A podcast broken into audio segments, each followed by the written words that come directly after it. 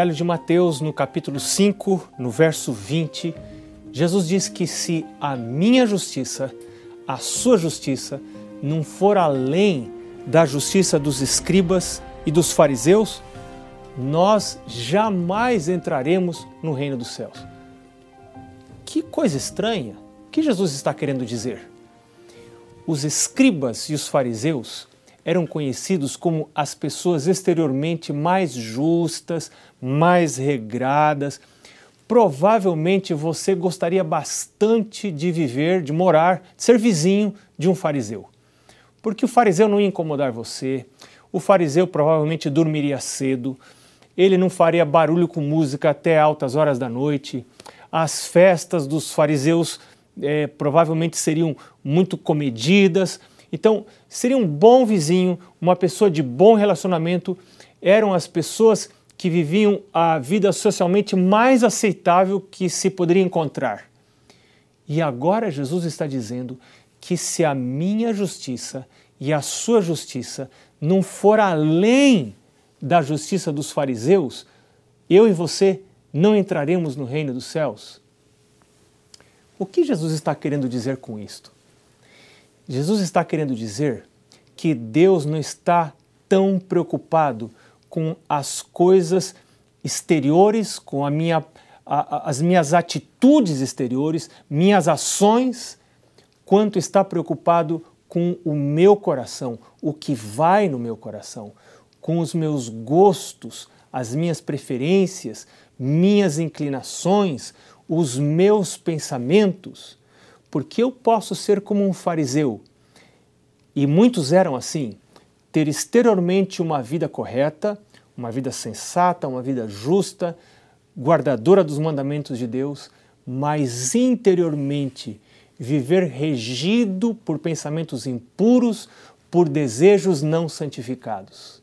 E é por isso que Jesus diz: Filho, filha, se a sua justiça e a minha justiça não exceder a justiça dos fariseus, nós não entraremos no reino dos céus.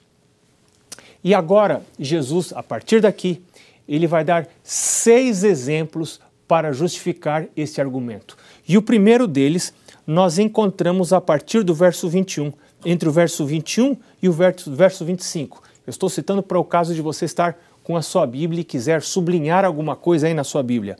No verso 21 ele diz: Ouvistes o que foi dito aos antigos: Não matarás, e quem matar estará sujeito a julgamento. Eu, porém, vos digo que todo aquele que, sem motivo, se irar contra o seu irmão, estará sujeito a julgamento. E quem proferir um insulto a seu irmão estará sujeito a julgamento do tribunal. E quem lhe chamar tolo estará sujeito ao inferno de fogo. Ou seja, o, a, a lei dos judeus dizia que quem matasse, quem cometesse um homicídio, esta pessoa estaria sujeita ao julgamento. Mas agora Jesus disse: Eu vou mais além. Se você se ira contra o seu filho ou contra o seu pai, Jesus não está dizendo, não está levando em conta o que o seu pai fez para você, ou o que o seu filho fez para você ou que a sua esposa fez para você. Pode ser que o seu marido tenha feito algo absurdo, algo terrível para você. Mas Jesus está dizendo: se você se ira, todo aquele que se ira contra o seu irmão estará sujeito a julgamento. Quem proferir insulto estará sujeito a julgamento. Sabe o que eu descubro? Eu descubro que para ser santo, para viver uma vida santa e uma vida pura, eu preciso de um milagre da parte de Deus. Porque naturalmente, durante a minha relação com outros seres humanos, pecadores como eu, eu vivo com pecadores, eu, eu sou pecador. Eu nasci com esta origem de pecado lá do meu pai, que herdou do meu avô, que herdou do meu bisavô, do tataravô, do tataravô, lá de Adão, vai até Adão. Então, Adão caiu e ocorreu um, uma, houve uma modificação na natureza humana e o pecado passou a fazer parte da nossa natureza. Então, no nosso, convívio, no nosso convívio mútuo, nós vamos enfrentar atritos, nós vamos ter problemas.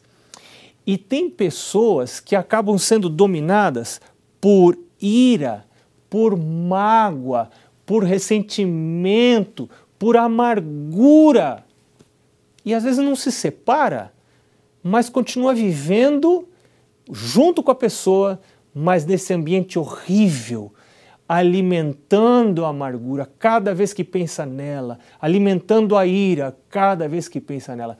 E eu vou dizer uma coisa para você: a, às vezes a ira e a amargura são muito mais difíceis de serem reconhecidas do que a culpa. E tem uma razão isso. A razão é que a amargura e a ira são pecados que nós nutrimos e nos sentimos no direito de nutrir porque pensamos que a culpa é da outra pessoa. E às vezes realmente a outra pessoa cometeu um erro para conosco em relação a nós. A outra pessoa errou. Mas espera um pouquinho.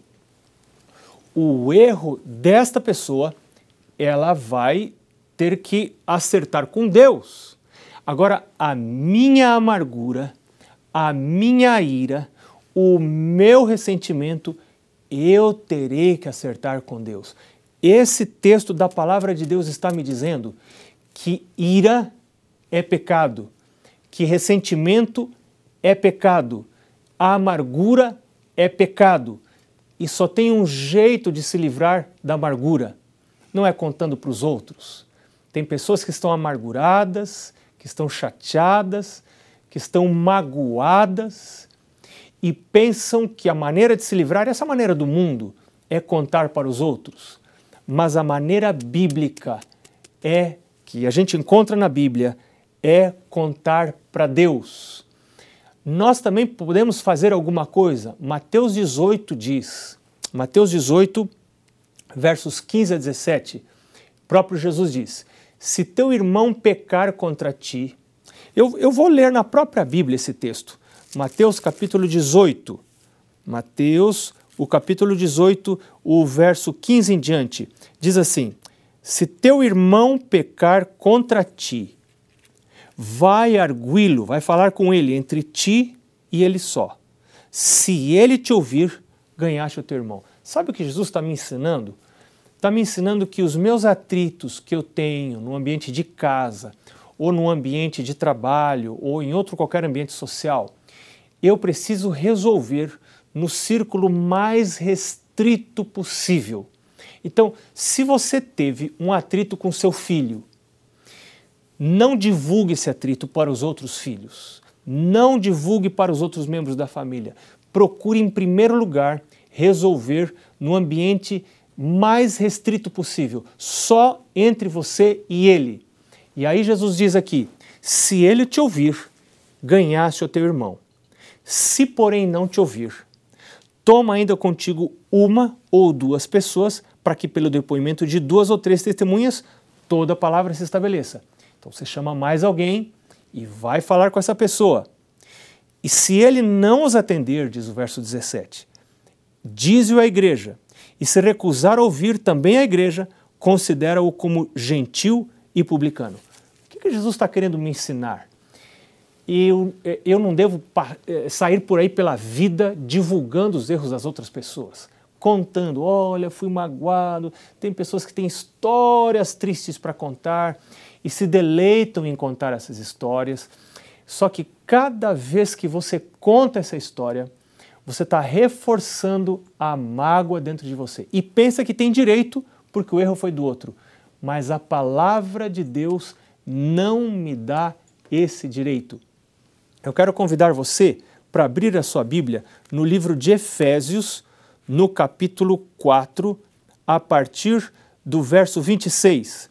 Diz assim a palavra de Deus: Irai-vos e não pequeis, não se ponha o sol sobre a vossa ira. Puxa, isso aqui é algo muito profundo. Eu conheço alguns casais que adotaram esse princípio na sua vida nunca, jamais ir dormir irados, os dois, o casal. Não deixar o sol se pôr sobre a ira. Nós vivemos nesse mundo, vamos nos irar em algum momento. Mas esse é um princípio muito salutar para o relacionamento conjugal. Não deixar o sol se pôr sobre a ira. E o verso 27 diz: Nem deis lugar ao diabo, porque quando eu deixo o sol se pôr sobre a minha ira, estou dando lugar ao diabo. Nós vamos ter conflitos, nós vamos ter arestas que precisam ser desbastadas, nós vamos ter algum tipo de irritação, mas a palavra de Deus está dizendo: não se ponha o sol sobre a vossa ira, nem deis lugar ao diabo, verso 27. E agora eu quero chamar a sua atenção para o verso 30. O verso 30 diz que eu posso entristecer o Espírito Santo. Existe essa possibilidade. Veja, é o Espírito Santo que opera a obra de transformação da minha natureza. É o Espírito Santo que tira de mim o coração de pedra e coloca em mim o coração de carne. É o Espírito Santo que implanta em mim novos gostos, novas inclinações. É o Espírito Santo que, durante a leitura da palavra de Deus, durante a comunhão com Deus e quando eu saio para o dia andando na presença de Deus, é, o, é esse Espírito Santo que coloca em mim novos impulsos, novos desejos. É o Espírito Santo que faz alguém que tem inclinações homossexuais, talvez porque foi abusado na infância, mas agora estudando a palavra de Deus, não vê base na Bíblia para suas práticas sexuais, não vê uma aprovação da parte de Deus por suas práticas sexuais, mas reconhece que tem impulsos homossexuais. Esta pessoa agora então olha para Deus, para o Espírito de Deus e diz: Cria em mim, ó Deus, um coração puro, renova em mim um espírito reto. Meu Deus, me tire esse coração de pedra e coloque em mim um coração de carne. Esta é obra do Espírito Santo. É esse Espírito que toma uma pessoa que não tem mais controle sobre a sua boca, tanto para falar como para comer, é, come demais, ou talvez come o que não deve, está já com diabetes, está com, com um, um outro, uma outra doença ou com obesidade, algo relacionado ao seu jeito de comer e não consegue se controlar, mas reconhece isso e diz: Meu Deus, meu Jesus, cria em mim, Deus, um coração novo. Tira de mim esse coração de pedra e coloque em mim um coração de carne. Quem faz isso? é o Espírito Santo. Deus diz: Eu vou pôr em você o meu espírito e eu vou fazer com que você ande nos meus caminhos e observe os meus caminhos. Esse é o poder de Deus. Eu não estou falando de coisas naturais, eu não estou falando de esforço humano, eu estou falando de milagre divino e é esse milagre que eu preciso pedir todos os dias. Agora, é a palavra de Deus está dizendo aqui em Efésios que esse Espírito Santo pode ser entristecido. E quando ele é entristecido, é, eu posso perder a sua influência na minha vida. E quando ele é entristecido, veja o verso 30 e o verso 31 de Efésios capítulo 4. Diz assim: E não entristeçais o Espírito de Deus, no qual fostes selados para o dia da redenção. E o verso 31: Longe de vós toda amargura e cólera e ira e gritaria e blasfêmias, assim, bem assim, toda malícia. E o verso 32 diz: Antes sede uns para com os outros benignos, compassivos, perdoando-vos uns aos outros, como também Deus em Cristo vos perdoou. Esse tema do perdão nós vamos retomar num outro programa, um pouquinho mais para frente.